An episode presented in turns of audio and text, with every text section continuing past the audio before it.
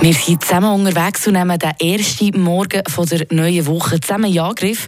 Und ja, wer kennt es nicht? Am Morgen nach dem Schlafen muss man vielleicht zuerst mal in die Küche und trinken. So geht es auch um mir, Alben. Und wäre jetzt aber ein Frosch, dann müsste ich aber gar nicht trinken. Wäre noch gäbig, oder? Eine Portion Wissen für einen starken Tag. Schlauere Tag mit Radio FR. Frösche nehmen nämlich die Flüssigkeit über die Haut auf. Sie ist sehr durchlässig und schaut auch, dass ein Frosch sie selber aufnehmen kann. Im Bauch und an der Unterseite der Beine haben Frösche sogar eine spezielle Hautfalte. Weiter können nämlich auch Frösche mit ihrer Haut schnaufen.